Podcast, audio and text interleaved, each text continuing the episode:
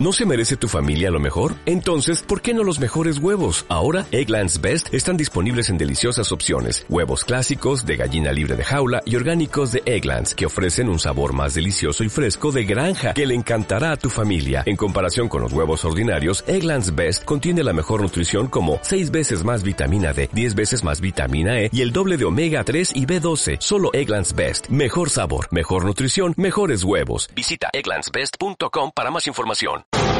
A todos los compartimientos, ¿preparados? ¡Deprisa! ¡A vuestros puestos! ¡Todos en posición! Buenos días. Buenos días, España. Vamos. Número uno, listos y a la orden. Todo el equipo, preparados. Compartimiento 2, listos y a la orden. Noticias a punto. Válvulas cerradas, niveles correctos. Hombres en posición. Que entren tertulianos. Compartimiento 4, listos y a la orden. Vamos a por ello. Número 6, listos y a la orden. Santiago Fontenla, preparado que entramos. Compartimiento 8, listos y a la orden. Comenzamos Buenos días, España.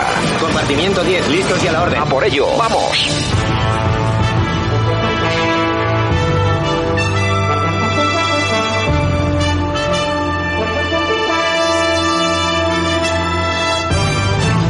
Saludos, bienvenidos, buenos días España. Aquí estamos 60 minutos de radio como cada día en la que vamos a intentar analizar la realidad y por supuesto vamos a intentar también hacerlo con bastante eh, sentido del humor, si es que puede llamarse así, porque también hace falta. Las noticias son tan malas que de vez en cuando hay que ponerse pues también un poco en esa tesitura. Un saludo súper cordial de todas las personas que participan en el programa, también de Javier Muñoz, que como siempre está en la técnica, y por supuesto de este que os habla Santiago Fontenla. Comenzamos aquí, lo dicho, esto, esta hora de información, estos 60 minutos, vamos a contar hoy con todas las eh, secciones habituales. También vamos a tener a María Montero del cierre digital, vamos a analizar un poco lo que está pasando en Canarias con la inmigración, etcétera, etcétera. Creo que va a ser un programa que va a ser bastante entretenido. Comenzamos con titulares. Rusia considera destructiva la decisión de Estados Unidos de enviar más tropas al este de Europa. Parece ser que Biden anuncia el envío de 8.000 soldados eh, hacia allá y al aprobarlo está poniendo sobre la mesa una teórica eh, amenaza rusa y frente a ella lógicamente esa respuesta de envío de tropas. Ya veremos a ver qué sale de todo esto porque la cosa no pilla, no pinta nada bien. El gobierno que suma mayoría absoluta con PDCAT y UPN para la reforma laboral sin Esquerra Republicana, sin el PNV y tampoco sin Bildu. Así que lo saldrán adelante pero no con todos eh, sus socios.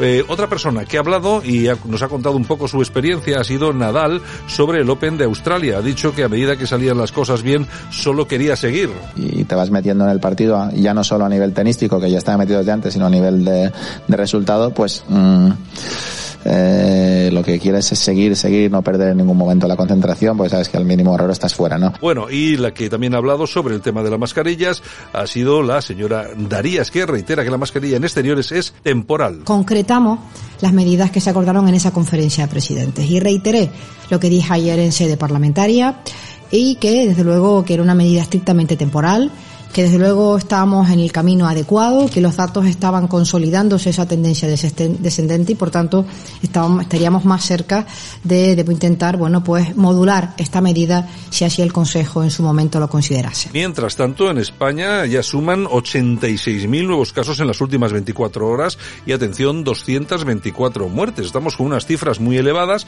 y no sé exactamente por qué desde las plataformas políticas, desde los partidos, desde el gobierno, no se está hablando sobre este tema y nos está dando una respuesta al interés de la ciudadanía. ¿Cómo podemos tener estas cifras cuando las hemos tenido mucho menores en otras ocasiones? Mientras tanto, Madrid, Cataluña, Castilla y León y Galicia piden acabar con la obligatoriedad de esas mascarillas de las que hablaba la señora Darías eh, ahora mismo. Bruselas mantiene el gas y la nuclear como inversiones verdes pese al rechazo de expertos y de España. La oposición afea al PSOE que use el control al gobierno para su campaña del 13 de febrero. Bochorno y esperpéntico, han dicho. Bueno, el paro sube en 17.173 personas en enero, su menor alza en este mes desde 1998 con récord de contratos fijos. Eso por lo menos es lo que nos han contado desde instancias gubernamentales. Y el gobierno que no renuncia al resto de 35.000 bienes inmatriculados por la Iglesia, según Bolaños. Nosotros que vamos a comenzar este Buenos Días España, 60 minutos de información. Vamos allá. Gracias por estar con nosotros. Aquí te lo contamos. Buenos días España. Buenos días.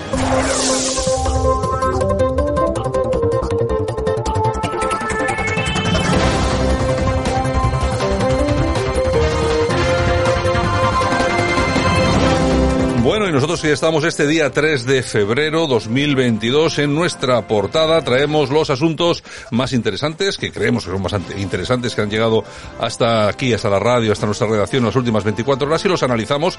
Eh, siempre lo hacemos con, por supuesto, con nuestro buen amigo y colaborador Sergio Fernández Riquelme. Profesor, ¿qué tal? Buenos días. Muy buenos días, Santiago. Bueno, un placer. Bueno, pues si te parece, vamos allí con las informaciones que nos han llegado y vamos a comenzar, si te parece, en Estados Unidos, porque parece que ya comienzan a alzarse algunas voces que se sienten decepcionados con la política de inmigración o de migración, como queramos decirlos, de Biden, ¿no? Con el tiempo es mejor una verdad dolorosa que una mentira útil, decía el escritor alemán Thomas Mann, ¿no? Y Joe Biden, pues se acaba de dar cuenta de que todas las diatribas, toda la campaña electoral que hizo en favor de la inmigración y en contra de, Donald Trump eran falsas, eran erróneas, porque la realidad se ha impuesto y los últimos datos, las últimas denuncias de los medios, de activistas en los Estados Unidos de Norteamérica eh, dirigen toda su atención a la gran promesa incumplida del presidente de los Estados Unidos. Es decir, prometía fronteras abiertas, agilizar la entrada de inmigrantes centroamericanos en el país, pero los datos muestran que solo en el año 2021 400.000 eh, visas autorizadas no se dieron, los consulados eh, de Canadá y de otras partes del mundo se encuentran prácticamente cerrados, eh, se han devuelto a millones de personas a sus países de origen, y por tanto, pues eh, Trump ha, demostrado una vez más que tenía razón y que no era fácil ni será fácil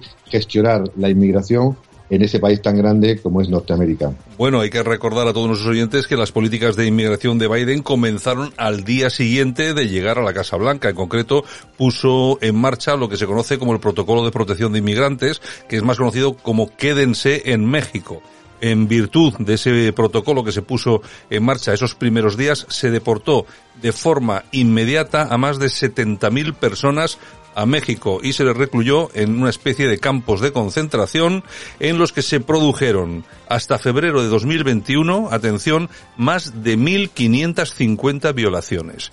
Es decir, que fíjense ustedes, el amigo Biden y los amigos demócratas que tanto se metían con Trump, lo que han hecho con los inmigrantes. Aparte de todo lo que nos cuenta Sergio, concretamente y en las primeras semanas de de la administración Biden, 70.000 personas directamente deportadas a México y allí las mujeres que estaban en esos campamentos han sufrido más de 1.500 violaciones. En fin, que es para para tenerlo en cuenta. No sé, yo eh, más datos eh, eh, no se pueden dar porque estos son gravísimos. Y bueno, y quien también está también dando titulares importantes, Sergio, el Papa Francisco que recibe a Gustavo Petro, al comunista Gustavo Petro. Algunos medios en Estados Unidos afirman que es una pésima señal para la libertad en Colombia. Verdades dolorosas. Tienen que vivir todos los días los cristianos, los católicos, con el Papa que tienen actualmente Bergoglio, eh, una vez más demuestra cuál es su afinidad ideológica. Eh, cuando tiene que recibir a algún dirigente del centro, del centro derecha o de la derecha nacionalista, o no lo recibe directamente o pone esas caras, ¿no? Tan famosas como la que le puso a, a Donald Trump. Pero cuando llegan comunistas, pseudocomunistas o filocomunistas, eh, pues eh, no tiene pues ningún eh, límite para agasajarlos, para hablar con ellos, para decir cosas bonitas. Ha pasado pues con otros líderes bolivarianos de América Latina, en especial pues esas imágenes que dieron la vuelta al mundo con Evo Morales y su famoso no regalo de la hoz y el martillo, y ahora le ha tocado a Gustavo Petro, que parece por las encuestas que es el principal candidato a ganar las elecciones en, en Colombia y que con este espaldarazo público del Papa pues se va a ganar pues el voto de muchos incautos cristianos que van a ver como el Papa pues ha entre comillas legalizado a una figura eh, doctrinalmente contraria pues al Evangelio y a la Iglesia Católica. Bueno, y en España el Partido Socialista y Podemos que piden investigar la pederastia dentro de la Iglesia, pero ya se han negado a que se investiguen todos los abusos sexuales a menores, incluidos por supuesto aquellos a las chiquillas menores eh, que dependen de sus propios gobiernos autonómicos aquí en España y más verdades dolorosas, ¿no? Para la Iglesia, porque ha tenido y tiene un grave problema en su seno, que por lo menos intenta reparar y por lo menos intenta encauzar, pero esta lacra social de la pedofilia y de la pederastia que tanto eh, daño hace a nuestros jóvenes y que está tan extendida por la sociedad y especialmente pues a través de las redes sociales, pues parece que no es objeto de investigación para dos partidos que de gobierno que al final van a convertir pues este asunto en un ataque eh, puro y llano contra la Iglesia Católica, no para hacer frente a una pandemia horrorosa que afecta a, las escuelas, a las familias, a las empresas, a las instituciones, como tú has señalado, esas niñas violadas eh, bajo tutela de diferentes comunidades autónomas y por tanto, pues al final va a ser una verdad dolorosa solo para la Iglesia y no para la sociedad que eh, en muchos casos pues ampara, justifica o esconden estos crímenes horrorosos. Bueno, y damos también saltos a Estados Unidos de nuevo, porque allí Sin Penn está otra vez, el actor Sin Penn en Hollywood, está otra vez en el centro de la polémica por unas últimas declaraciones en las que ha afirmado que cree que los hombres se han vuelto bastante feminizados. Bueno, eh, ya ha empezado el lío, las redes sociales, y hay que tener en cuenta que precisamente Sin Penn no es un actor de esos de derecha, sino que es un actor, eh, bueno, muy vinculado con la izquierda incluso con el bolivarismo venezolano, ¿eh? Porque la verdad ofende. Y Sin Pen, como otros muchos actores que históricamente han votado al Partido Demócrata, históricamente se han alineado con todos los movimientos izquierdistas del mundo, al final pues ven la luz cuando eh, comprenden en, en, los guiones, comprenden en las películas, comprenden en la vida real incluso cómo se está imponiendo un discurso que criminaliza al, a los varones o que intenta eh, generar nuevas masculinidades pues eh, no tóxicas, como dicen eh, el feminismo más radical. Y este señor acaba de decir una verdad que ofende, ¿no? creo que los hombres se han vuelto, bajo mi punto de vista, bastante feminizados. Creo que hay mucha gente, muchos genes cobardes que provocan que las personas renuncien a su jeans y se pongan una falda.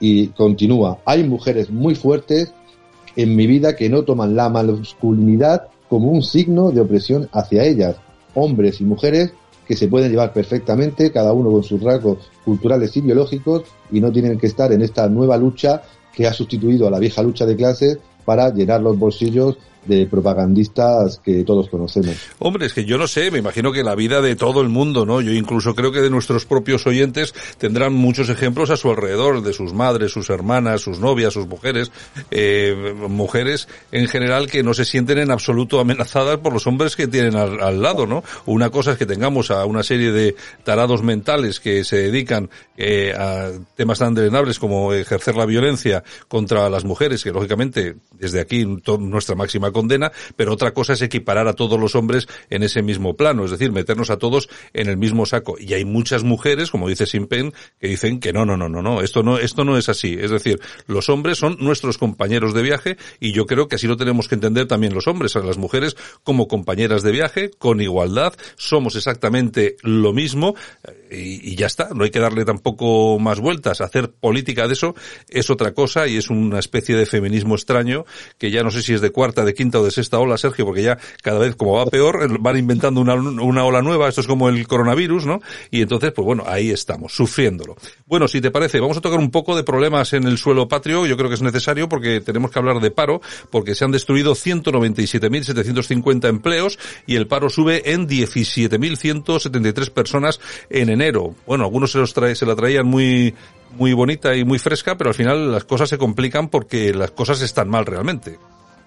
Claro, la verdad es siempre dolorosa y los datos, pues generalmente no mienten. Desde aquí hemos, eh, pues, eh, dado las gracias a, quien fuera por unos mejores datos del paro que permitían que las personas eh, tras esta grave crisis encontraran un puesto de empleo, ¿no? Nos felicitamos por esos datos, pero también hay que señalar que esos datos oficiales pues tenían pues una serie de errores de interpretación que obviamente creaban una ilusión que los datos de enero, por ejemplo, de afiliación a la seguridad social, pues han demostrado cómo la realidad está muy complicada, cómo la recuperación plena no llega, cómo hay eh, casi 2.000 personas que han perdido su empleo, eh, una enorme diferencia con los registrados del paro, lo que significa que hay muchísima gente que ni siquiera se molesta en irse a una oficina del SEPE eh, a, inscribirse o a solicitar empleo porque sabe que allí no lo, no lo va a encontrar. Además, pues siguen los ERTE, 105.000 se señalan, no se señalan pues los autónomos, por ejemplo, que están en, en, suspensión de actividad, ni muchísimas personas que están con un horario partido, con un horario reducido o directamente recibiendo subsidios del Estado, ¿no? Por tanto, los datos esperemos que sean muy buenos, sobre todo para la gente que quiere encontrar un puesto de trabajo, pero no hay que bajar la guardia, hay que exigir a los gobiernos que no mientan y que realmente destinen todos los recursos a crear cuanto más trabajo mejor. Bueno, las cifras del las cifras del paro son malas, siguen siendo malas y hay que recordar a, también a todos nuestros oyentes que estamos a la cola, a la cola en índice de paro entre todos los países de la Unión Europea. Somos el país con más paro de la Unión Europea, por encima de cualquier otro país. Da igual el que pensemos. Y luego otro dato, también estamos por encima de cualquier otro país en paro juvenil. Somos el país que más eh, jóvenes tiene en el paro, sin poder trabajar, etcétera, etcétera, etcétera. Así que, por mucho que nos quieran pintar de rosa todo esto, la verdad es que no pinta nada bien. Bueno, y si te parece, Sergio, vamos a, terminar con una cosa, y además, fíjate que yo creo que esto te influye algo, porque tú también eres profesor, eres profesor universitario, pero bueno, en las escuelas se van a eliminar las notas trimestrales a partir del próximo curso. No sé cómo ves tú este, este tema. Pues que es una tendencia eh, que ya está aplicando Cataluña, que eh, viene contenida en la nueva ley de educación y que además pues permite mentir con los datos la, las últimas informaciones nos hablan de que ha bajado el, el, abandono escolar, que ha bajado el fracaso escolar. Claro, permitiendo medidas de este tipo donde el aprobado no cuenta y la promoción es casi automática, por tanto, nadie va a suspender ni nadie va a abandonar el colegio. Cataluña, eh, pionera en muchas cosas, pues ha anunciado, como van a hacer el resto de comunidades autónomas a partir de la nueva ley educativa, que eh, se van a eliminar las notas trimestrales el próximo curso eh, y además eh, no se van a evaluar pues muchos contenidos en función de las distintas capacidades que presente el alumnado. ¿Qué significa?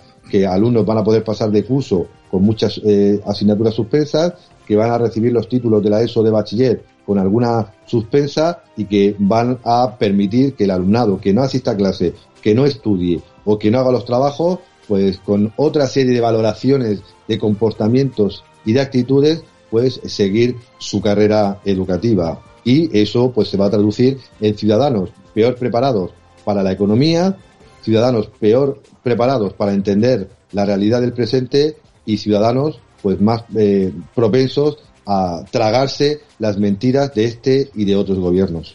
Bueno, y que nadie piense que cuando el gobierno pone en marcha iniciativas que favorecen que haya personas, haya jóvenes que pasen de cursos sin aprobar, etcétera, etcétera, etcétera, que están favoreciéndoles en alguna cosa o que están regalándoles alguna cosa.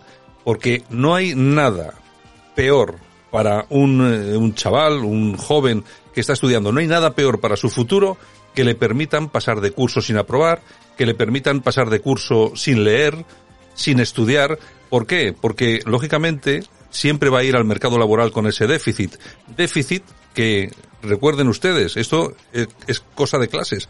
Las clases más pudientes no van a tener esos déficits porque siempre van a poder ir a colegios de pago, etcétera, etcétera. Es decir, que si ustedes tienen hijos y los llevan a la escuela pública, por decirlo así, de alguna manera, y a la universidad pública, lógicamente ustedes tienen que exigir mucho más, que se sea mucho más entre comillas, severo con, con, ustedes, con sus hijos, para que se estudie más y para que se les pida más, porque luego el mercado laboral va a ser muy, pero que muy duro. Y cuando tú llegas al mercado laboral, pues habiendo suspendido, no habiendo leído, no habiendo estudiado, pues lógicamente partes de unas posiciones bastante, bastante inferiores a los que sí lo han hecho. En fin, don Sergio, pues nada, un placer y mañana regresamos y seguimos hablando de la actualidad. Un placer. Aquí te lo contamos. Buenos días España. Buenos días. Un buen repaso exactamente de todo lo que no hay que hacer. Ustedes están atacando al campo diariamente. Efectivamente, la ministra de Trabajo lo ataca cuando de manera frívola e irresponsable dice que hay esclavitud en el campo. Palabra suya, señora ministra, aunque España sea un país con los estándares laborales más exigentes de Europa. La ministra de Transición Ecológica, a la que usted hace mención, cuya política de precios energéticos ha disparado los costes de producción y, por cierto, especialmente a los ganaderos y a los agricultores a los que usted quiere prohibir el diésel prohibir el diésel en el campo, señora ministra, daría para una tarde entera explicar lo que ello significa. La ministra de Hacienda, que se ha subido todos los impuestos genéricos y todas las cuotas de autónomos, además de los impuestos verdes, no ha dejado un impuesto atrás. Habla usted del ministro de Agricultura, este que ha dicho que es un buen acuerdo el recorte de la política agraria común. El ministro de Consumo, que por cierto ha sido un cobarde y no ha venido hoy a la primera sesión de control que tenía después de la última grabaría que ha dicho y que ataca al campo español al campo, señora ministra, lo ataca el gobierno que permite que el lobo campe a sus anchas amenazando precisamente a nuestro ganado. Y atacan al campo todos aquellos que hacen imposible la supervivencia del campo precisamente porque no hay relevo generacional. Y eso que usted dice de que ha habido una ministra que se ocupa de la eh, transición demográfica es un fracaso absoluto. Ustedes llevan gobernando ya cuatro años y todo lo que dice que va a hacer lo podían haber hecho en los cuatro años anteriores. Mire. Bueno, pues es el señor eh, Iván Espinosa de los Monteros, de Vox, poniendo a caldo a las, a las di distintas ministras del gobierno, el Partido Socialista, sobre todo hablando del campo. Cualquiera podría pensar que el señor Iván Espinosa de los Monteros del, banco, del, del campo tampoco puede hablar mucho, porque es un hombre de ciudad, pero no, se ha desempeñado muy bien y se ha descubierto como un gran defensor de la agricultura, de la ganadería y además todo lo que dice tiene uh -huh. muchísima, muchísima, muchísima razón. razón. Hay que poner las cosas sobre la mesa tal como son. Apoyamos. Hablando claro, siempre. Buenos días, España.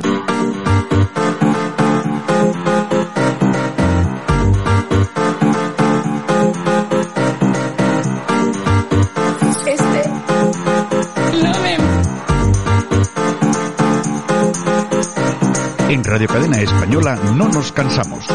No nos cansamos de madrugar. No nos cansamos de contar la actualidad. No nos cansamos de decir las cosas claras. En fin, que no nos cansamos de tocar los temas más importantes. No nos cansamos. Este es el ministerio de todas las mujeres. De todas las mujeres. Bueno, pues nosotros que vamos avanzando en el mes de febrero, ya es día 3, y por supuesto comenzamos con este No nos cansamos, como siempre, con nuestra compañera Yolanda C. Yolanda C, que esa soy yo, en es... un mes que, bueno, solo tiene 28 días, ¿eh? eh sí, antes de, antes de que nos demos eh, cuenta, ya, esto, se acabó, ya verás tú. Bueno, en fin, ¿qué tenemos hoy? Bueno, pues tenemos que el paro aumenta y la ministra Yolanda Díaz y la vicepresidenta Calviño, oye, que dicen que la economía está creciendo. Pues sí. Hombre, es que claro, después de venir de una pandemia, con 8 millones de tíos en casa, tíos y tías, en casa, si no vamos creando empleo, pues imagínense ustedes cómo están. De todas formas, vamos a ver, yo creo que no nos engañan en absoluto. Cualquiera que pasee por nuestras ciudades se puede hacer una idea muy clara de cómo mm. están tiendas cerradas, locales vacíos, sí, sí. Eh, la hostelería, bueno, ha sufrido enormemente. ¿Cuántos bares no han vuelto a abrir? Están ahora mismo cerrados. En Bilbao da pena las tiendas que hay cerradas también, ¿eh? En toda España. En toda España. En, en, básicamente uh -huh. en toda España. Entonces, lo que no hay que ser es lo que se nos intenta vender desde el gobierno, que hay que ser realista. Estamos mal. En España ahora mismo hay las cifras oficiales, eh, tres millones y medio de parados, pero es que claro, en esas cifras no se, no están los autónomos que no uh -huh. están. Eh, los que están los metidos ERTES. en ERTES, etcétera, etcétera. Es que igual hay ahora mismo, estamos hablando igual hay cuatro millones y medio, cinco millones de personas que quieren trabajar y no pueden. Y no pueden. O sea, que, que, las cifras que tampoco nos vendan la moto, porque tampoco se la vamos a comprar tan Es que tan no le vamos a creer, señores. Bueno, y seguimos con el gobierno porque va a destinar 158 millones de euros, 158 millones de euros a cuidar a los medios de comunicación. Cuidar entre comillas. ya sabemos a dónde van a ir a parar a esos no. 158 millones a de nosotros euros, ¿no? ¿no? A nosotros no. Pues eso. A nosotros no nos va a caer ni un duro. Eso Mm. está más claro que Vamos, el agua. vamos, vamos. Ahora, ¿quiénes van a recibir dinero? Bueno, los que ya han recibido Claro. dinero. Eh, aquí cuando, eh, cuando vemos determinados medios de comunicación, que los vemos además muy sometidos al poder, eh, medios de comunicación que antes no lo estaban en absoluto, pues eh, tienen una explicación, tienen una explicación clarita, clarita, que es el dinero que el gobierno ha ido dejando, ha ido gotear, dejar gotear en los medios de comunicación, unos millones por aquí, unos millones por allá, Y a callar. y a callar, y se acallan muchos medios. Eh, en Antena 3, por ejemplo, a 3 Media, tenemos eh, al señor Vicente Vallés. Vicente Vallés, que de vez en cuando dice las cosas Mm. como, como son, pero bueno, es un, es un grupo mediático que también acepta determinado dinero y lógicamente tienen la sexta Claro. que si levantara el fundador de- del, del grupo A3 Media, si levantara la cabeza el pobre hombre, eh, vuelve a irse, vuelve a meterse otra vez al hoyo y así estamos. eh, Y así con todos, ¿eh? y entonces, cuando los medios de comunicación aceptan dinero de la, del gobierno, de los gobiernos, de los políticos, mal asunto hay, porque la independencia a partir de ahí se empieza a resquebrajar. Totalmente de acuerdo. ¿Y quién gana dinero? Pues el Banco Santander. 8.124 millones de euros en el año 2021. Comisión a comisión, 8.000 y pico millones de euros. No me extraña que estos tíos ganen 8.000 millones. ¿Que me parece mal que ganen 8.000 millones? No, no, me parece muy bien. Me parece mal cómo lo ganan. Claro. Por lo menos una parte de lo que ganan. Que ganan riéndose a la cara de los ancianos eh, que no pueden eh, acceder eh, tecnológicamente a las eh, sucursales, que se ríen de nosotros porque si estamos en el paro y no metemos nuestra nómina porque no la tenemos, nos cobran por mantener la, la cuenta 20 o 30 euros. Que te cobran 2 euros por sacar, Por sacar dinero. que sí. si quieres hacer una transferencia por internet, porque claro, antes era gratis, y tú fíjese, usted fíjense lo que les cuesta hacer una transferencia por internet. Pues te cobran. 3 euros. Una, Claro. tra- una transferencia, 3 euros. ¿Cómo no va a ganar el Banco de Santander? Por- porque además estamos obligados. Ustedes piénsenlo, estamos obligados a hacer uso de los bancos. No existe otra posibilidad. Antes sí que existía la posibilidad, hace ya bastantes años. Usted iba a la, a la ventanilla de, yo qué sé, De Iberdrola y, y pagabas. y, y pagaba.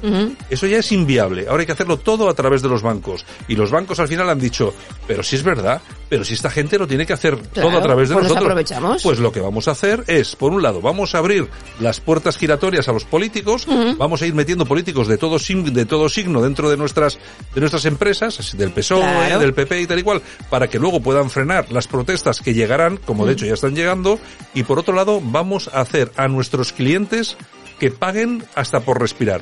Ustedes se piensan, usted tiene un bar, usted tiene una tienda de cualquier cosa. Si usted trata como tratan los bancos a sus clientes, ¿alguien entraría en su bar? Nadie. ¿Alguien entraría en su tienda? Nadie. Nadie. Nos, nos tratan como verdadera basura.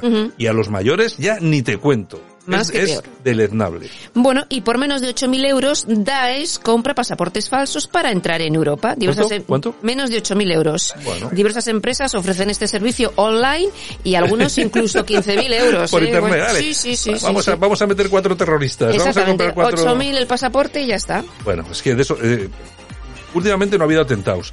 Parece que no están, pero siguen, en- Están, siguen entre están, nosotros. Están, Bueno, Irene Montero, que presenta hoy un seminario para abordar el periodismo desde la perspectiva feminista. Su objetivo, luchar contra la desinformación centrada en las mujeres y que provoca el aumento de la discriminación de género. Yo, Tal cual. yo hace, eh, hablando de periodismo y feminismo, yo hace años que no leo, puede haber alguna columna de algún tío muy concreto que sea un poco eh, tonto, vamos a decirlo así, pero es que hace muchísimos años que yo no leo nada en los medios de comunicación que pueda atacar de cualquier forma a ninguna mujer. Es que eso es, es que es inviable en España hoy, Bueno. hoy mismo los medios de comunicación haciendo una cosa así. De hecho, de ayer teníamos el caso, fíjate lo que ha pasado con Kiko Rivera. Efectivamente. Eh, eh, que luego hablaremos de ello. Luego hablaremos de ello. Se le ha ocurrido decir lo que ha dicho inmediatamente se han tomado cartas en el asunto. Este señor pues, se parecía que podía hacer cualquier cosa eh, con relación a las mujeres y se le han cerrado todas las puertas. Sí, sí. Vamos a ver, ustedes me quieren decir a mí, usted, señora Montero, me quiere decir a mí que los medios de comunicación como el nuestro o como cualquier otro se habla mal de las mujeres, se las hace de menos.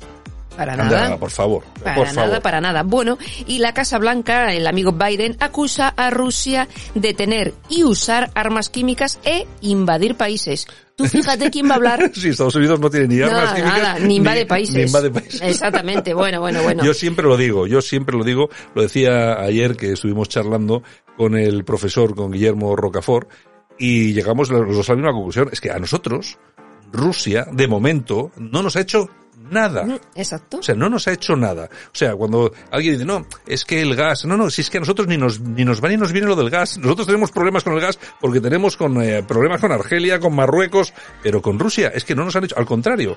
Si nos llevásemos un poco mejor con ellos, igual ya no dependeríamos tanto de los enemigos del sur. Que por cierto, Orban estuvo ayer con Putin. Sí, también estuvo, ayer con él, bueno, hablando de lo que tenía que hablar. Ujú. Orban, vamos a ver, yo creo que eh, yo, no es prorruso ujú. lo que pasa que entiende Claro. que están a un paso el uno del otro y Tienen que, que y que entender. tiene- y tienen que entenderse. Es igual que nosotros con Marruecos. Vamos a ver, nosotros lo que no podemos hacer con Marruecos es tirarnos bombas unos a los otros. Nos fastidia, nos cae mal, nos parece que son muy malosos. Y, pero tendremos que llegar a un acuerdo con ellos para que no nos manden de vez en cuando 50.000 tíos aquí. En ello estamos. Y así, y así, todo, y así todo nos va a salir el tiro por la culata. En fin, bueno, y Sánchez que anuncia su intención de retrasar las elecciones a 2024 para estar seis meses como presidente de la Unión Europea. O sea, iros haciendo a la idea, ¿eh? O sea, aquel que pensaba que iba a adelantar las elecciones, apañado va. Este, no se queda sin los seis meses de la Unión Europea. No le echamos, mira, no le echamos ni con agua hirviendo de aquí. Bueno, bueno, bueno, Y encima, bueno. si ya su objetivo era ser presidente de España, imagínate ahora ser presidente de la Unión Europea. Y ahora sí, ya, ahora sí, yo creo que hasta Biden le puede recibir. Sí, sí, pues ahí va a estar, o hacer sea, una, hacer que- una, una megacumbre de esas de 32 segundos. Está Hay muy que bien. retrasar las elecciones. Bueno, y los españoles en Dubai, oye, ni gratis acuden al pabellón de la Expo de España. Ni gratis, les han dado entradas gratis. no. Ni por esas. ¿Tú has, visto, por tú has esas. visto el pabellón? Un horror, ¿Tú has un horror, con cucarachas, vergonzoso, vergonzoso. Y nos ha costado El un pastón. 30 millones de euros, Exacto. dijimos el otro Sí, día. sí, sí, 30 sí. millones de euros. Sí, sí, sí. El diseño horripilante, horroroso. Pero aquí, aquí se nos ha perdido allí. Mira que no podíamos haber hecho uno por tres milloncitos, que hubiera ido la misma gente y ya está. y hubiéramos- porque al final, ¿qué promocionas? ¿El turismo? Si ya nos conocen. Lo podría haber diseñado este Torres, que habría quedado mucho más bonito. Mucho más bonito. Ya te digo.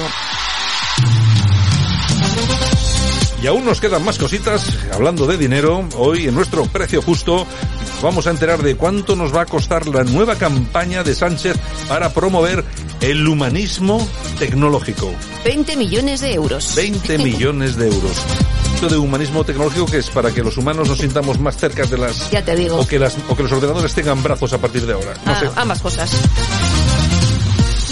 Bueno, pues eso, humanismo tecnológico, resiliencia y terrenos para inmigrantes. O sea, comprar terrenos para... ya- Este, este desde que sacó la primera voz, la, la primera de la palabra resiliencia, la- se, se la ha La todo. No, no, pero la- a mí lo que me, vamos a ver, que no me molesta. Lo que me molesta es la jauría de progres, de medios de comunicación absolutamente desquiciados en utilizar la famosa palabra en todas las portadas. Oye. Eh, pero ahora tiene que ser más... Queda molón, tiene, queda tiene que molón. ser- bueno, En ¿qué- fin? Toñejas. Eh, vamos a dar unas toñejitas. Pues para la vicepresidenta Nadia Calviño.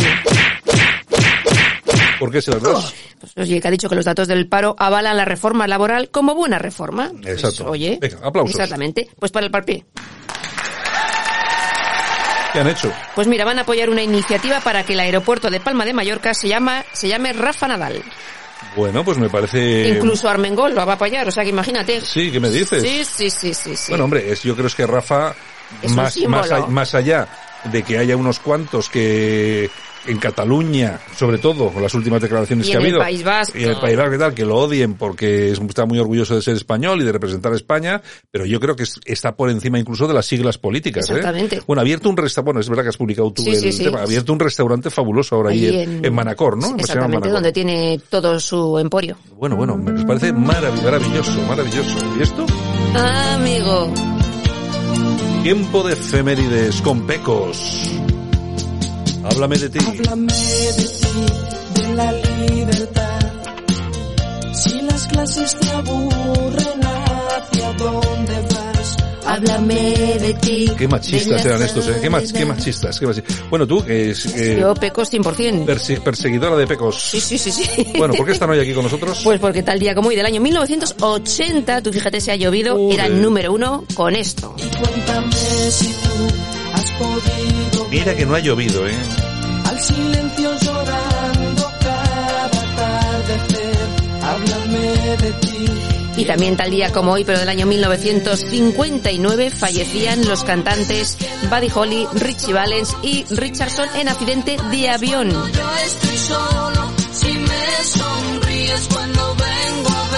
Y también tal día como hoy, pero del año 1950, nace la cantante María Jiménez. Háblame Y nos vamos al año 1984 porque tal día como hoy, de ese año, nace Sara Carbonero. Y también tal día como hoy, pero del año 1935, nacía el músico Johnny Guitar. Y tal día como hoy, pero del año 1943, nace Dennis Edwards, cantante de los Temptations.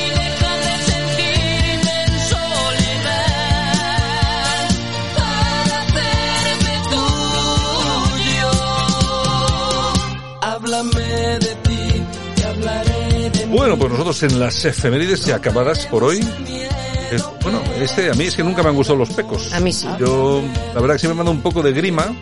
Oye, es verdad, esto les fastidió la carrera musical ir a la mili. Ir a la mili. Primero fue uno, luego fue otro y adiós, Sí. muy buenas. Primero fue uno y el otro no iba. Eh. Y luego tuvo que ir el otro y el otro había salido. Al Mm. final se pasaron, porque antes había que hacer la mili Año y pico. 18, sí, 18 sí, sí. meses. Claro, tres años parados. y le, Totalmente. le rompieron la carrera. Y entonces llegó Aznar, Mm. Aznar, el de, sí, el del PP, y dijo, ya no hay más mili. Y fue el que, no fue nadie de izquierdas, fue uno de derechas, fue Aznar, que dijo, ya no hay más mili. Que, vuelva la mili, que vuelva la mili. yo creo que esto tenía que ser como Israel. Mm. Aquí tenía que hacer la mili, por lo menos preparación militar, Ujú. por si acaso, hasta la madre del cordero. Todos, Porque en- hombres y en, mujeres. Mm. Israel, en Israel hacen hombres y mujeres, preparación. Y bueno, y hay eh, lugares como por ejemplo Suiza, que es un país que siempre nos ha parecido muy tal, que los ciudadanos tienen en sus casas los fusiles de asalto, Sí, sí, sí, sí, etcétera, etcétera. Tienen todos preparación Incluso militar. los niños tendrían que ir a campamentos. Por ejemplo, hombre, no vamos Claro. a dejarle a un niño una pistola Hombre, para disparar, lógicamente. pero sí a enseñarle determinadas cosas, determinados valores, a defenderse, Exacto, exacto. etcétera, etcétera, etcétera. No es tan malo, Es que ¿no? vivimos en un mundo muy ñoño. Siento decirlo, pero es muy ñoño, muy volvemos, moñas. volvemos luego con el corazón. Hasta luego. Venga, chao.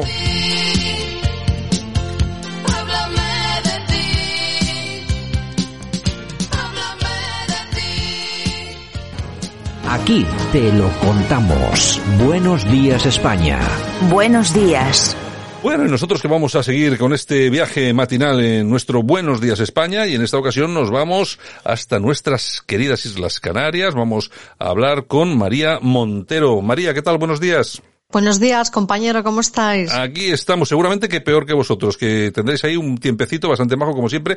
Yo siempre digo lo mismo, siempre veo que tenéis la misma temperatura, vivís como reyes. La verdad que sí, que no nos podemos quejar con esas imágenes que han dado la vuelta al mundo, diría yo, del Teide nevado hace unos días, pero digo. la temperatura, pues unos 17 o 20 grados, o sea que no nos quejamos para nada. Ya te digo, ya te digo. Bueno, me nos parece estupendo. Bueno, María Montero, que es eh, periodista de investigación del cierredigital.com y que está por aquí con nosotros en el programa, pues, eh, pues una o dos veces por semana y nos cuenta cositas interesantes. Hoy te tengo que preguntar por un tema de absoluta actualidad que se ha comentado mucho en redes sociales, eh, María. Es el tema de la inmigración en Canarias. Vuelve a ser noticia y vuelve a ser un problema que está sobre la mesa, ¿no? Sí, efectivamente, porque se ha batido un récord de avalancha migratoria. Solamente en este mes de enero, que llevamos de año de 2022, han entrado más de 3.200 inmigrantes ilegales sin pasaporte sanitario. Y claro, las llegan en pateras, en cayucos, algunos llegan pues contagiados de COVID, otras enfermedades como sarna. Y fíjate que la primera barrera que hay eh, son los policías nacionales, guardias civiles, que se hacen cargo de esta llegada. Por lo tanto, incluso algunos han resultado contagiados. ¿Qué sucede en las Islas Canarias en este momento? Pues que con esta nueva avalancha migratoria se desbordan eh, las fuerzas y cuerpos de seguridad del Estado, tanto policía, guardia civil, y aunque Salvamento Marítimo se encarga de recogerlos, de rescatarlos en inicio, pero luego ya es la policía y guardia civil la que va tramitando to- todo lo que sucede una vez que tocan tierra, ¿no?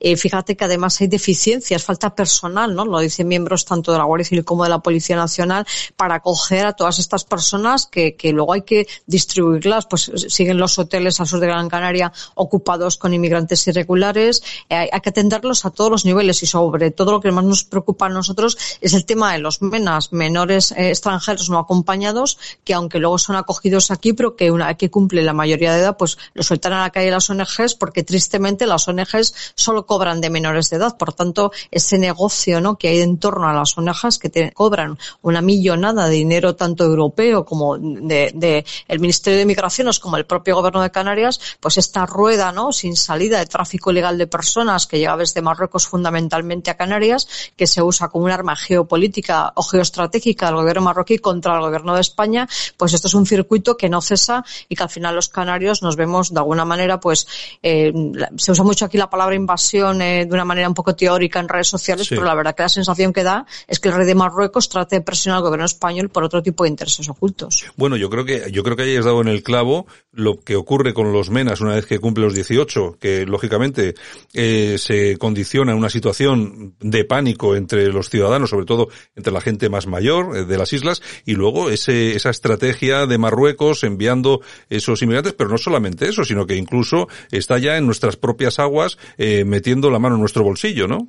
Sí, efectivamente. Por una parte, este año es muy importante porque Naciones Unidas tiene que decidir dos temas fundamentales. Uno planteado por el Gobierno de España, que es la ampliación de las aguas territoriales canarias de 200 millas más. Y por otra parte, Marruecos también ha pedido ampliación de aguas territoriales, con lo cual estamos, digamos, en un mapa imaginario un poco rozándonos las, las fronteras, ¿no? ¿Cuál es el meollo del asunto? Bueno, pues que Canarias tiene un material que no tiene Marruecos, que es el telurio, que es un Ah. material muy importante de cara a la tecnología. ¿Qué sucede? Que, claro, esa pugna que hay de fondo, sus intereses solapados, igual que con el Sáhara ocupado, que tiene, eh, tiene petróleo, tiene oro, tiene fosfatos, que también es un material muy preciado para la tecnología, realmente la pugna de fondo es esta. Y mm, lo que hacen es eh, trivializar con la vida de las personas, que hay mm, miles de personas ahogadas en, esta franja atlántica entre Marruecos y, Mauritania hacia Canarias, y sin embargo, pues es una guerra política, eh, eh, ese subterfugio que, se est- que estamos viendo entre el fracaso de la política internacional española respecto al gobierno de Marruecos. Un tema muy importante, el del telurio. Parece ser que Marruecos incluso ya se ha adelantado y ha puesto la licencia para alguna concesión, incluso, incluso para algún país tercero. Y vamos a ver, ahora eso me imagino que estará en disputa porque efectivamente habrá que ver en qué aguas está todo esto. En todo caso, ese va a ser un problema gravísimo de aquí a no demasiado tiempo, María. Sí, así es. De hecho, es una de las grandes claves porque sabemos que Estados Unidos y Israel pues tienen un respaldo casi incondicional, Exacto. podríamos decir, hacia Marruecos. Exacto. Por otra parte, el conflicto de Ucrania, de alguna manera, son como rencillas ya que vienen solapadas de este conflicto que estamos hablando nosotros, que luego se traslada al gas y a Rusia y a otros intereses que hay, porque Rusia también tiene sus intereses puestos en Marruecos. De eso no se habla prácticamente, pero eso también lo tengo contrastados Ujú. con fuentes de inteligencia eh, de Israel en este caso que he consultado. O sea que ese mapa del norte de África tan importante cada vez se va tensionando más. ¿Cómo lo se, visibiliza? Pues a través efectivamente de inmigración ilegal. Otro, otro punto muy importante que has hablado es los, man- los menas, ¿no? ¿Qué sucede con estos menores no acompañados cuando cumple la mayoría? Bueno, fíjate que hay ONGs eh, que han llegado a cobrar 1.600.000 euros eh, solamente para un proyecto de un año por tener menas en un hotel de Gran Canaria. O sea, esto es un negocio redondo, ¿no? ¿Qué sucede? Bueno, nosotros recientemente hemos destapado un caso que ya se ha convertido en mediático, pero realmente es muy importante que la gente lo sepa, y es la muerte en extrañas circunstancias de un menor, precisamente, que había llegado en patera desde Dacla en el año 2020, que nosotros le entrevistamos en el cierre digital. Él contó públicamente las palizas, abusos que había en el centro de Menas, donde había sido acogido la Fundación Respuesta Social al Siglo XXI, contratada a su vez por el Gobierno de Canarias, que a su vez es un área, asuntos sociales que gestiona Podemos. Aquí de Podemos nadie dimite, nadie dice nada. Bueno, pues este chico fue arrojado a la calle literalmente diciendo que bueno, que era ya mayor de edad por una prueba ósea y cuando este, este crío decía que no, que era menor de edad, nadie le creyó y efectivamente ha muerto solo en la playa, en extrañas circunstancias, siendo menor de edad. Imagínate la avalancha que hará con este tema, porque claro, este niño había denunciado la presunta corrupción de una ONG Claro. gestionada por una fundación, efectivamente, que además está avalada por el gobierno de Canarias, que es el que tiene la tutela de los menas y cada vez además está gobernado por PSOE y, y Podemos. Bueno, yo creo que si hubiera sido al contrario, que este mena no hubiera sido denunciante de corrupción, a lo mejor la izquierda habría hecho un icono de un niño muerto en la playa, abandonado por las instituciones españolas. Pero claro, como es denunciante de corrupción, Claro. no interesa. Pero claro, a nosotros sí nos interesa contar esta historia. Qué extraño, qué casualidad. Precisamente después de denunciar que aparezca el Mena, el, que el chaval que aparezca muerto. En fin, que, bueno, eh, casualidades que casi nunca son casualidades. Pero bueno, en todo caso, este es un tema que seguís ahí, tenéis, eh, seguís la investigación a tope ahí en el cierre digital y- Sí. y, me imagino que sacaréis nuevas noticias en breve. Por cierto, Sí. eh, por cierto, María, eh, me hablabas antes de la situación de la policía y la Guardia Civil. Tú que hablas eh, con ellos, ¿cuál es la situación anímica? Eh? No me refiero al tema de material tal, que ya sabemos que está muy mal, pero la situación anímica de policías, guardias civiles, incluso del ejército, ¿cuál es ahora mismo ahí en Canarias? Pues de máxima preocupación, los ánimos de la Policía y Guardia Civil, que llevan ya tantos meses atendiendo a inmigrantes ilegales, aparte de estar desbordados, están agotados, cansados, desmoralizados, porque claro, el gobierno no está ejecutando la ley de extranjería, que sería deportación en caliente, como se ha llamado históricamente. Marruecos fue muy inteligente, cerró las fronteras durante la pandemia, si podían sacar gente de, de su país y que llegara a nosotros, nosotros lo recogíamos por un tema humanitario, pero ahora dentro de unos días se va a abrir la frontera, según he tenido conocimiento por parte de fuentes mías marroquíes y entonces ahora sí que se van a poder hacer deportaciones en caliente. Entonces, claro, la policía y la Guardia Civil, lo voy a hacer un poquito más coloquial, está muy quemada con esta situación, porque en situación normal hubieran sido deportados y hasta fíjate que aquí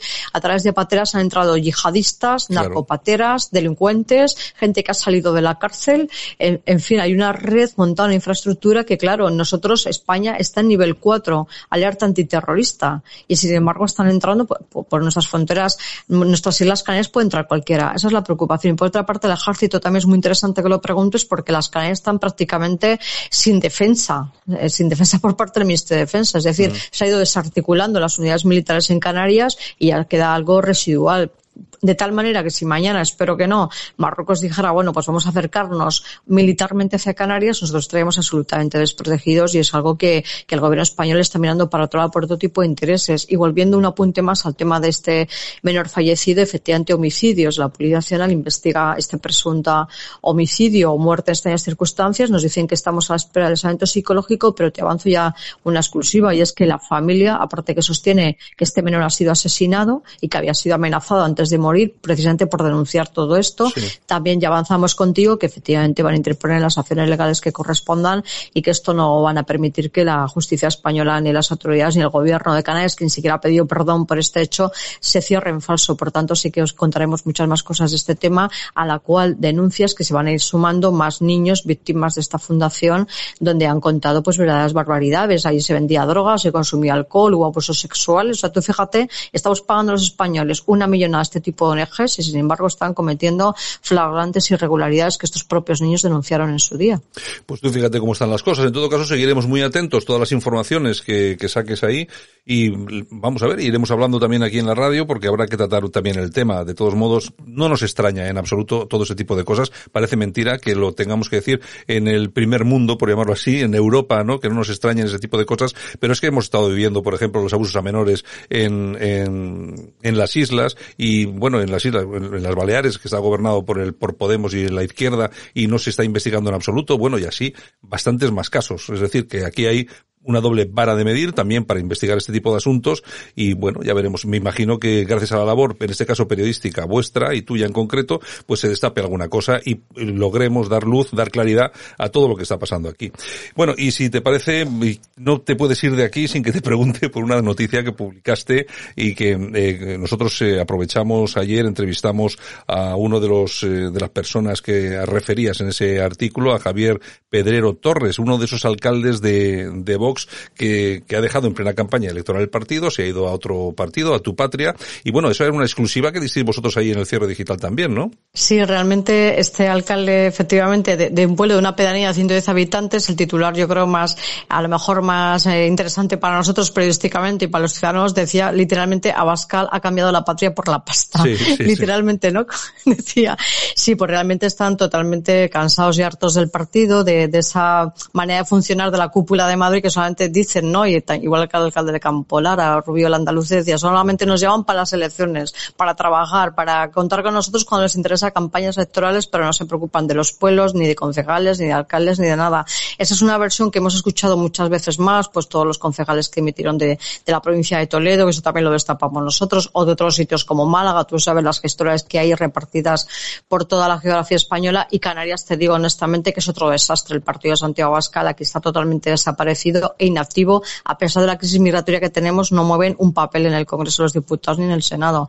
Por tanto, lo que se espera de Vox, al menos te hablo ya de primera persona en Canarias o en otras provincias como este caso de Burgos, esa dimisión en plena campaña electoral que han dejado plantado a Abascal y se han ido dos alcaldes más, o sea, que les deben de quedar dos o tres en toda España, me decían, pues bueno, se suma a que ellos no hacen política territorial, que no cuentan con la necesidad de los ciudadanos, ese, ese, eh, estar a pie de calle con ellos, el hablar, el salir a las calles, el tirarse los problemas cotidianos de la gente y eso pues les va a pasar factura, por lo menos en Canarias. Desde luego, aunque las encuestas les auguren una subida y tal, yo no me creo esas encuestas del todo porque aquí la desafección que hay en las islas hacia Vox y hacia Bascal es total y una decepción absoluta por la falta de acercamiento realmente a los problemas reales que tenemos aquí o en otras provincias como cuentan estos alcaldes burgaleses. Bueno, vamos a ver qué es lo que pasa en estas elecciones en Castilla-León, vamos a ver cuáles son los resultados con ese nuevo candidato y también pues con estas, eh, vamos, entre comillas, deserciones de última hora en, en el partido. En fin, pues nada, eh, María Montero, eh, periodista de investigación, el digital.com, muchas gracias, como siempre, gracias por estar con nosotros esta mañana, un abrazo muy fuerte y a ver si nos vemos eh, la semana que viene ¿eh? y volvemos a escucharnos y a tratar alguno de esos temas interesantes. Muchísimas gracias, un abrazo y feliz día por allí, por vuestra tierra querida. Venga, un abrazo.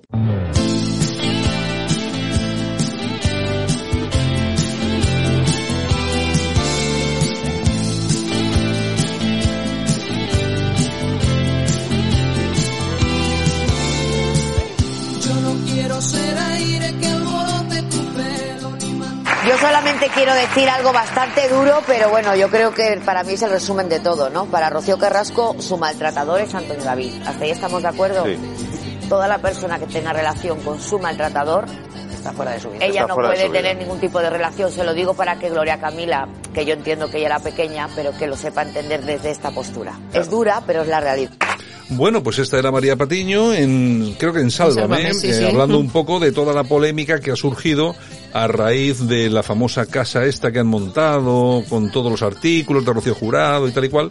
Y bueno, Gloria Camila ha dicho que su hermana ha dicho que, bueno, que no tiene relación con ella y que, bueno, pues eso, que le hubiera gustado antes tener todas las cosas, pero claro, Patiño da en el clavo. Da la clave, claro. Lo que ha hecho, lo que ha hecho Rocío Carrasco a lo largo de los años es muy entendible. Es que ha ido tomando partido por quien ha tomado partido por ella. Claro. Si tú te has puesto de un lado o no has sido lo suficientemente claro, que eso nos pasa a todos, ¿eh? No hay que fijarse en Rocío Carrasco, es- nos pasa a todos, a mí también, me pasaría lo mismo. Entonces, yo, el que está con el que yo considero que me ha hecho algo malo, pues lógicamente yo no voy a estar con, con, esa, con esa persona. ¿Que quieres que ser amigo suyo? Lo eres, pero de mí, de mí, desde luego, olvídate. Claro, lógico. Y yo creo que ha pasado algo, yo creo que ha pasado eso, ¿eh? Sí, sí, sí, sí, sí, claramente. Además, Yo creo bueno. de, de todas formas, ¿qué te pareció a ti todo esto de la casa y todo lo del Monte Alto se llama, no? Sí, sí, sí, es donde se llamaba la casa de la, de la Moraleja. Bueno, la verdad que yo no lo vi entero, lo vi un cachito. El viernes van a volver a, a las 10 de la noche y se vuelve a emitir con, abren cuatro estancias de la casa. Y bueno, eh, ayer lo que hicieron fue enseñar la, la habitación de Rocío Carrasco cuando era pequeña. Había fotos, había vídeos, eh, claro, vídeos, Inédito, vídeos. inédito. Sí, bueno, vídeos además de con su con su- Exactamente, sí, en de esos beta. beta y VHS, Eh, o sí, sea sí. que la gente no sabía ni lo que ni lo que era eso, muchos de los que estaban viendo la televisión. Y bueno, estuvo estuvo Bueno, bien. Oye, no me extraña, yo me acuerdo mi primer, yo creo que lo he contado aquí alguna vez, mi primer mi primera conexión a internet yo la hice con un con un modem de creo que eran Esos que hacían ruidito cuando te conectabas, Sí, ¿no? bla, bla. Pero aquello que me parece que tenía 22.000 baudios. Es decir, te fumabas un cigarro para bajar una foto. Es Sí, decir, sí, en sí. aquel tiempo lo de ver pornografía no, no iba a ningún sitio. Era, imposible. O sea, luego de ahí pasé a uno de 56. Luego pasé al, al RDSI a 125. Digamos que los que tienen 20 años no saben lo que es un Claro. No, no, y no, y no saben lo que, lo que era internet antes. Pero esto ocurre, vamos, pero esto es la tecnología, va avanzando. Esto es igual que cuando te dicen, no, es que la España de Franco era una España en blanco y negro. Claro, es que no había color. claro, es que no estaba inventado el color. Y en aquel entonces internet era muy lento, pues porque no es, no había las, las líneas y, y la tecnología que hay ahora. ¿no? Lógicamente, es como todo, es como Entonces, todo. claro, bueno. ver, ver, el, ver aquellos vídeos en una cinta VHS o tal, pues bueno, con verla hoy a través simplemente de streaming, la calidad que tiene de streaming No en, H- Full HD, por ejemplo, es una cosa, bueno, totalmente Otro diferente. mundo, otro mundo, señores. Bueno, y otro mundo el de Kiko Rivera. ¿Qué pasado? La que ha armado con Ah, su bueno, portada sí, sí. en, en lecturas. O sea, mm, impresionante. Fíjate hasta, dónde ha llegado que ayer iba a entrar en el programa este de Secret Story, en la casa de los famosos estos, y Mediaset ha dicho que no. Ya. No bueno, ha sido, ha sido, me ha parecido una canallada, ¿eh? Bueno, bueno, lo que ha dicho de su hermana es se le va- brutal. yo a este hombre, a este hombre, creo la que, pegué creo que, se intentó suicidar. o creo sea, que va, creo que va a sacar un comunicado pidiendo disculpas, pero es que ya estamos, lo un- tenía que haber sacado. ya estamos un poco cansados. Sí, Es después de que habla, ¿no? Es que claro, vamos a ver. Luego ves a todos estos de los chiringuitos feministas hablando del maltrato, no sé qué, y te aparece un tipo de estos y si lo único que estás haciendo es darle la razón. Totalmente. O sea, entonces, no sé, a ver si es de verdad una vez que le cierran las puertas, ¿eh? Es Se- que- Ya, vamos a ver. La compañía discográfica ya lo Sí. puso en la calle precisamente Por este tipo de cosas. Porque no es buena imagen para ninguna empresa. Lógico. Y ahora esto. A ver quién le va a contratar. Atención con esto, que le ha costado lo del Secret Story, pero yo creo que se le van a acabar más. incluso hasta las hasta las exclusivas en las revistas se acabaron con esta. Y muchas publicidades. Sí, sí, sí, sí. O sea, sí. vamos. ¿Quién va, quién va, quién va a contratar que los McDonald's que estaba haciendo Mm. publicidad o de Sí, Telepizza sí, o no sé qué? Pero quién le va a contratar ahora? Se, la se le ha ido la olla. Es que no tienen, es que, vamos a ver, lo peor que le puede pasar a una persona en esta vida, a nivel vital, es ser tonto. Y este lo es. O sea, es que es lo peor que te puede pasar. Rematadamente. O sea, puedes tener errores, puedes cometer errores, puedes hacer, pero es que este tipo de cosas. Bueno, bueno, en Ha fin. sido, bueno. vamos, lo peor de lo peor de lo peor. ¿Qué más? Así que así está la hermana. La pobre chavala que tenía que haber ido ayer a hacer exámenes, pues ni exámenes ni nada. Eh, Todo el oye, día llorando. Esto, fíjate, la- la- su hermana, estudiando Derecho, con un hijo, Sí, sí. eh, tal. Que ella también ha dicho, Va- oye, ella eh, ha, ha habido un tiempo que ha cometido errores y ha tenido una vida pues como la ha tenido, pero la ha enderezado, la chavala eh, está muy bien, eh, colabora en el programa de Ana Rosa, Sí. lo hace muy bien y tiene el hermano este tarao. O sea, cara dice que ni es su hermana, que su madre no es su madre, que no. De verdad, yo... No sé, no sé, no sé. Bueno, ¿qué más? ¿Qué más en tenemos? Fin, bueno, y tenemos a Omar el Negro, como que así lo llama la Anabel Pantoja, no es que lo diga yo, lo dice Ya. Anabel Pantoja ¿Qué hay? Que bueno, podría dar una exclusiva la semana que viene en una Hombre, revista del aquí- corazón, corazón, aquí- aquí a hasta dar lo- su opinión. Aquí hasta los más tontos hacen relojes de oro. Amigo o sea que mío. cuidado con lo que, cuidado con lo que está por venir. En fin, en fin. Bueno, y según Pilar Eire, la infanta Cristina podría estar ganando en la fundación que trabaja esta de Aga Khan en Suiza Sí. más de 400.000 euros al año. Pues casi seguro. ¿Por Claro. Es que va a tener que mantener a, a pero, vamos, pero ¿y por qué no? Claro, es que no, a mí no. es que a mí no- ¿Quién se lo pregunta? ¿Quién se lo paga? ¿Se lo La pago yo? No. Aga Khan, Se lo paga una fundación de ese señor Aga Khan que es multimillonario. Y me no parece qué. estupendo, Pues le- fenomenal. como si le paga 7 millones al mes. Ni me más ni menos. Con tal de no tener que pagarlos yo, me da lo mismo. Exactamente. Bueno, y ha salido del hospital Camilo Blanes, el hijo de Camilo VI. Ha salido en bastante mal estado, me han dicho. Yo he visto las fotos. Así, muy mal. Impresionante. Muy mal. Sí, sí, muy súper desmejorado, muy delgado, demacrado, o sea, mm, Bueno, pero, la- se ha, pero se ha librado. Ah, se ha librado, se ha librado. A ver lo que le dura, ¿eh? A ver, a ver, lo que le a dura, ver, a porque otra de esas no supera, A ¿eh? ver si es un poco listo el tío y deja todo el tema A ese extraño y empieza con y cosas. se rodea de gente en condiciones. Exacto, de intentar buscar gente que, te haga, que te haga bien. La gente que te, que te hace bien a veces tiene que decir cosas que te sienten mal. Claro, Son claro. cosas que... Bueno, Yolanda C, hasta mañana. Bueno, pues hasta mañana. Un besito.